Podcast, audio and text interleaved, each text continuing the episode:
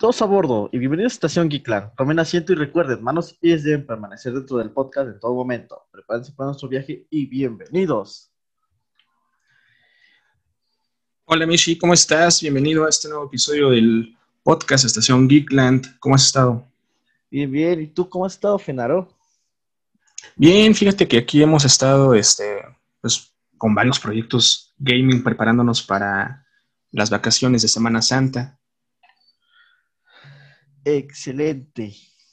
Que cada vez están más cercas, ¿no? La, próxima semana, si no me equivoco. Y esta semana tenemos un temita un poquito no tan cercano al gaming de consolas, pero no deja de estar presente en la vida de muchos. Todos alguna vez llegamos a ver, sean cartas de Yu-Gi-Oh, Magic, um, Pokémon, del cual es la, la, las que hablaremos el día de hoy que según estuve leyendo, aparecen en el 96 en Japón y tras el éxito que tienen allá, se lanzan en el 99 a Norteamérica y a Europa. ¿Tú desde hace cuánto que coleccionas o juegas con estas cartas, Fenaro?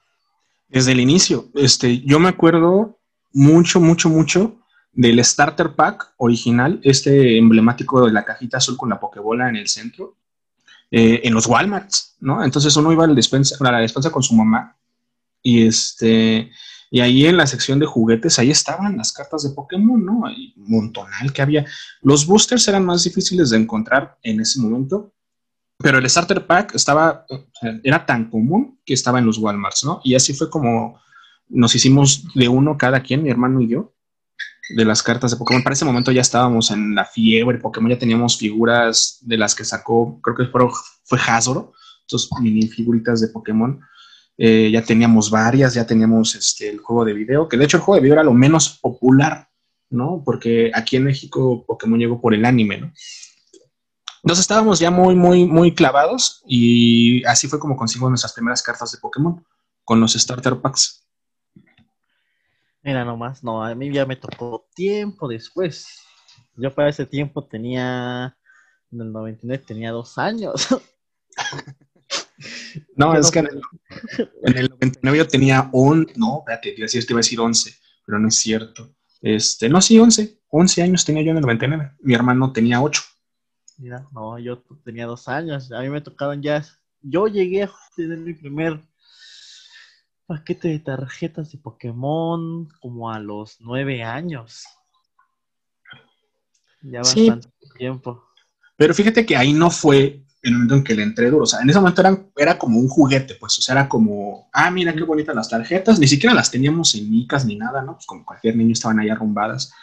Y más bien cuando, llegué, cuando entré a la prepa en la Ciudad de México, en esta plaza que tal vez algunos conozcan, que es donde están los teatros de Telmex, en el Metro Cuauhtémoc, había una legendaria tienda llamada El Arlequín.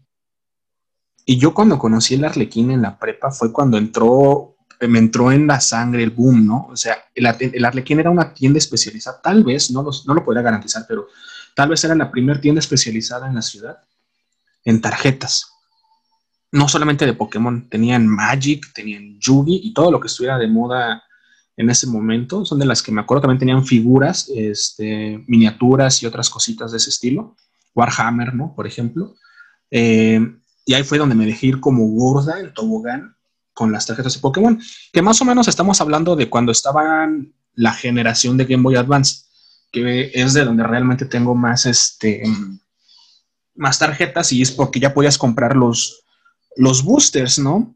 Que además era, interesante porque, bueno, muy rápido, ¿no? Todos sabemos que el papá de esto es Magic, ¿no? Pero Magic eran los boosters más baratos, ¿no? Y era lo que jugaban los, los dones, ¿no? Por así decirlo. Que ahora pienso que ya no son, no eran dones, tal vez eran gente inclusive más joven de lo que soy yo ahora, pero pues, así los veías, ¿no? Magic lo jugaban así los, los grandes, ¿no? Y luego, Pokémon lo jugábamos los chavitos, por así decirlo, adolescentes, ¿eh? Ni tan chavitos.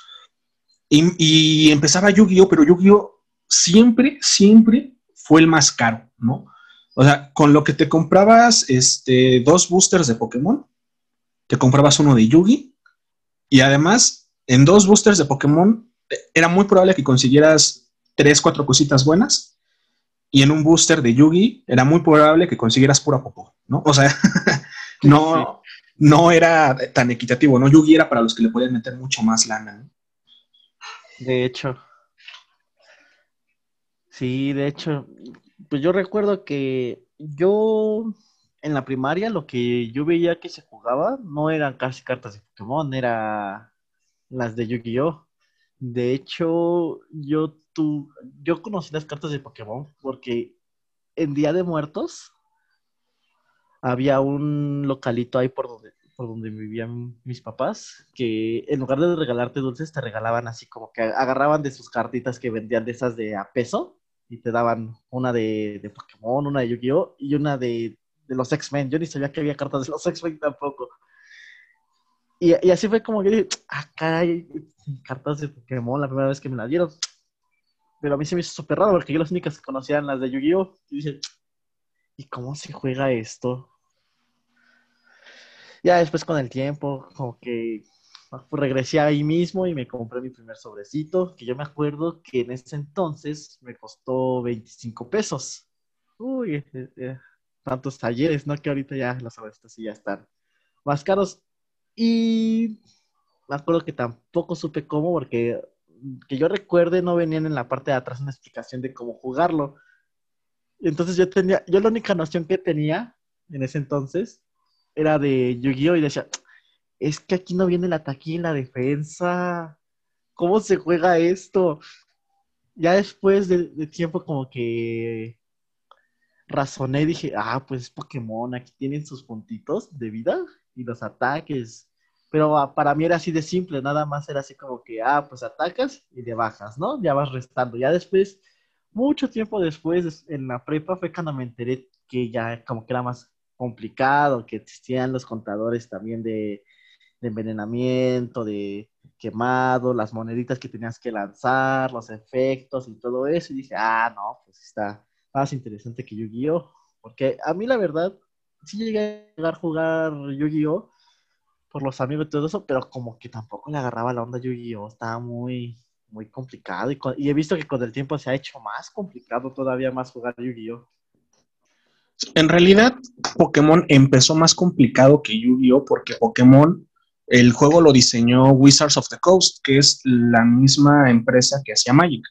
Entonces, de hecho, eh, Pokémon TCG empezó muy parecido a Magic, ¿no? Donde las energías son las tierras, y etcétera, etcétera, etcétera, ¿no? Yu-Gi-Oh! sí se juega muy diferente. Eh, para el ojo no entrenado podría parecer que es lo, lo mismo, pero Yu-Gi-Oh! sigue otra línea. Yo creo que ambos se han complejizado. Eh, yo ahorita ya no entiendo, saber una partida de Pokémon TCG ya no la entiendo, ¿no? Realmente ya hay tantas reglas sobre las reglas sobre las reglas, ¿no? Y aparte los van cambiando por temporadas, o sea, lo tienes que estar aprendiendo a jugar eh, cada cierto tiempo otra vez. Y eso tiene que ver con que Nintendo fue, bueno, The Pokémon Company, cuando expiró la licencia con Wizards of the Coast, le quitó, ya no la renovó y se hizo cargo de manera este, automática.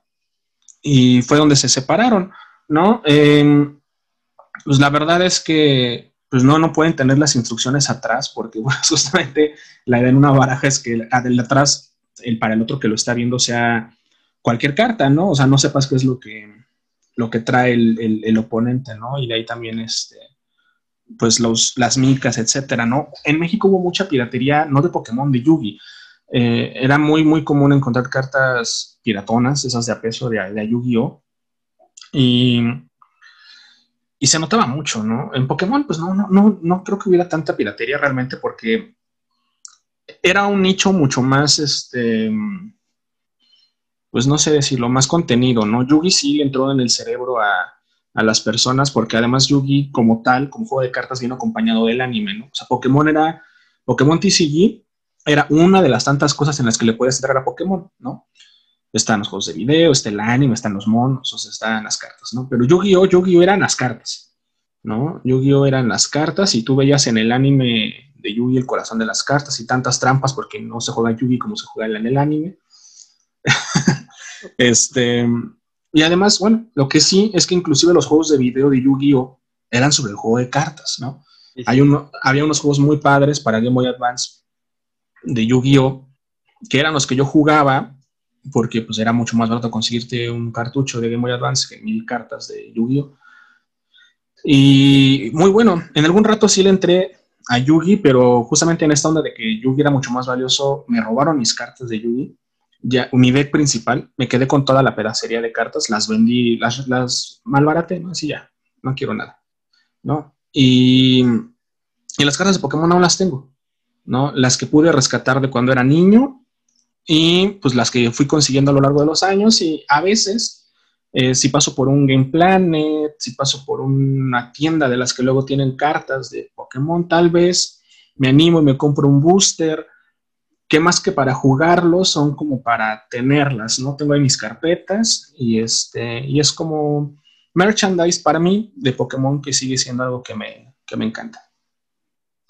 Y sí, y eso es lo que precisamente quería llegar, como de jugarse se convirtieron en un artículo más de colección, a tal grado que actualmente, bueno, ya tiene tiempo, pero hace poco también la gente se enteró de que pues es un buen dinero, ¿no? El que dejan estas tarjetas.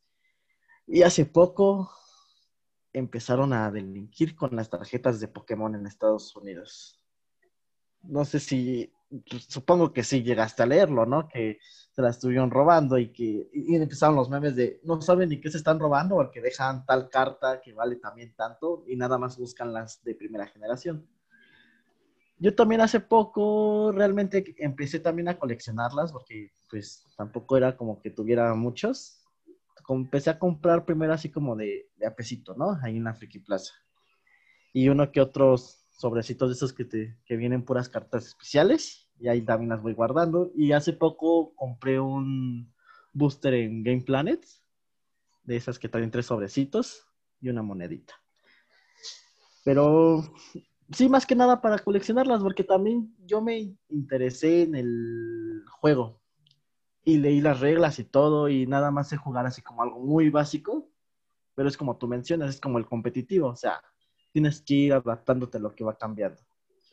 Porque hace poco también estuve leyendo que en un tiempo la meta de, TCG de Pokémon eran Pokémones que tú en la aventura y en el competitivo nunca te imaginarías que funcionarían. Porque la idea creo que es que dependiendo del número de cartas que te den tu cementerio, por así decir, es el daño que generas. Yo me quedé así, wow, es la, esta, creo que era la, esta arañita Joltik y otro Pokémon así de chiquitos. Yo sí me quedé así de. El TCG hace que los Pokémon chiquititos, chiquititos, sean poderosos.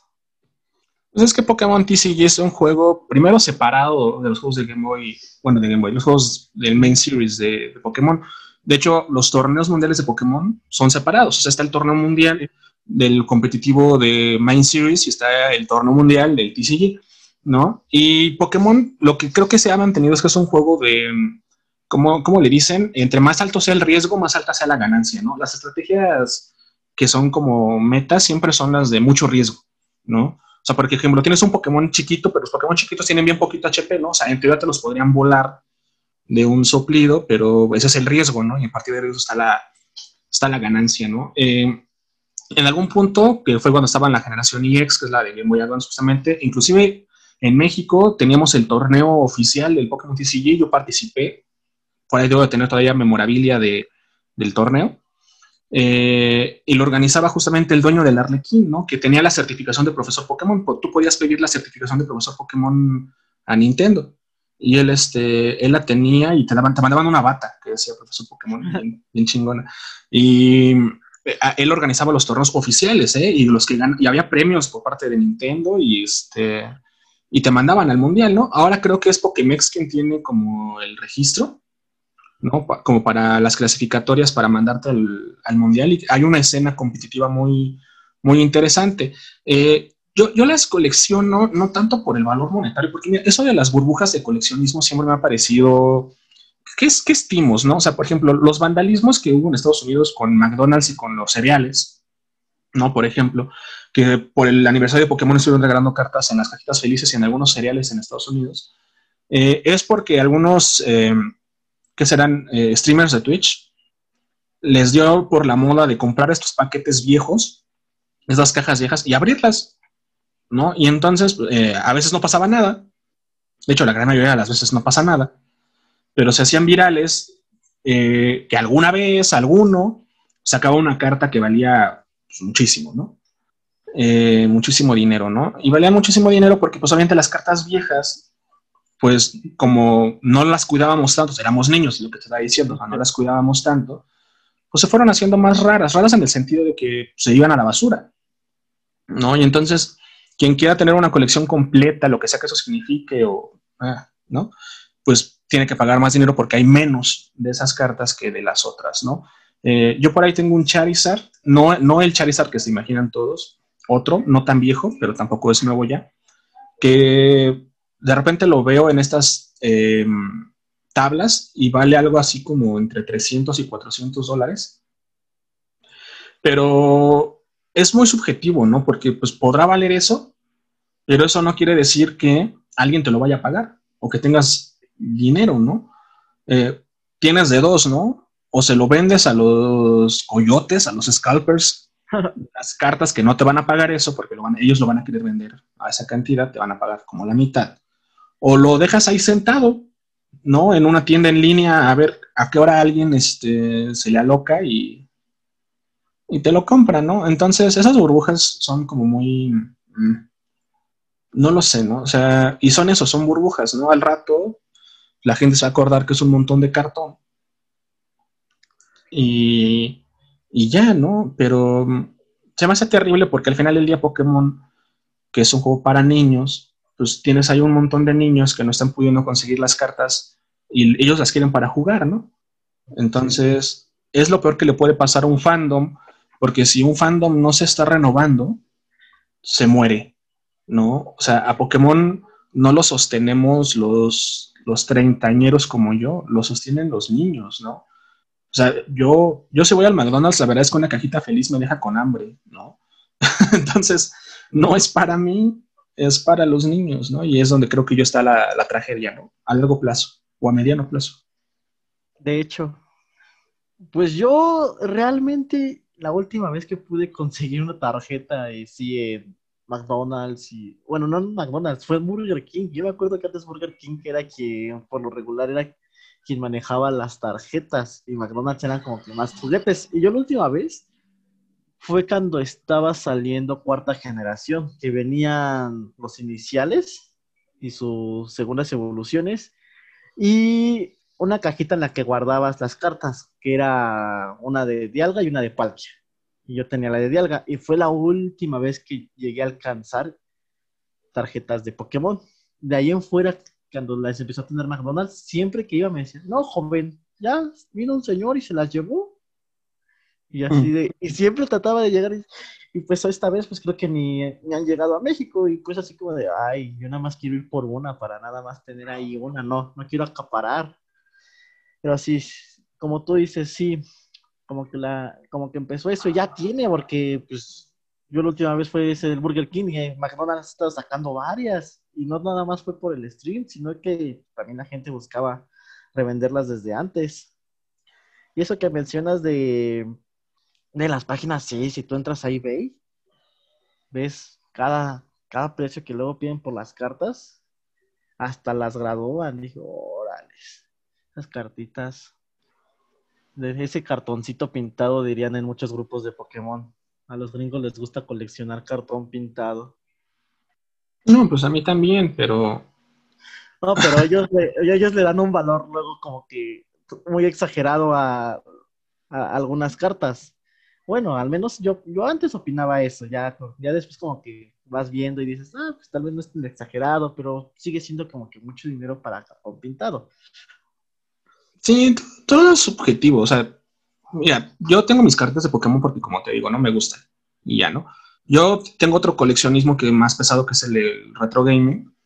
Y digamos que ahí lo entiendo un poquito más. No sé si me estoy de acuerdo, pero por ejemplo, ahí en retro gaming sí ya tengo algunos juegos que sí valen ya varios cientos de dólares.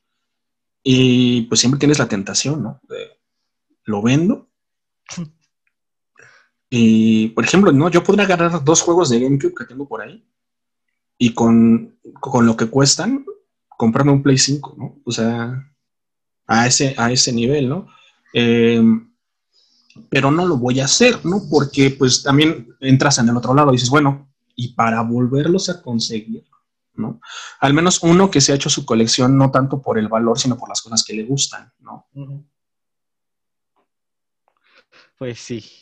No, pues yo tanto. Yo en juegos pues no tengo casi muy pues en retro gaming. Yo apenas estoy empezando en general mis colecciones, pero sí. Yo me quedé con ganas de, ¿cómo se llama? De poder jugar un, una partidita de TCG de Pokémon contigo, a ver si algún día se puede. Y pues a ver, ahí contamos nuestra, anécdota ya en otro episodio sobre cómo sería, sobre cómo se juega el TCG siendo ahí los dos bien novatones, ¿no? Y pues yo creo que por esta semana ahí la vamos dejando. Espero les haya gustado. Espero ustedes hayan tenido este pequeño fanatismo por las cartitas ya fuera de Magic, de Yu-Gi-Oh, de... Creo que inclusive había una que se llamaba Héroes y Leyendas, ¿no? Que, ah, claro. los, boosters eran así como que muy mexicanos. Es que eran mexicanas. De hecho, por ahí tengo algunas cartas de Héroes y Leyendas. Eran mexicanas. Y yo recuerdo que sí, era así como que que la revolución, leyenda y todo eso. Y ahorita hace poco, bueno, a mí me estuvo saliendo hace tiempo una de un proyecto también de cartas mexicanas que está esperando así como que los ajolotitos. Órales. Y pues bueno, eso es todo por nuestra parte esta semana. Esperemos que se encuentren bien. Muy bien, pues nos vemos a la próxima.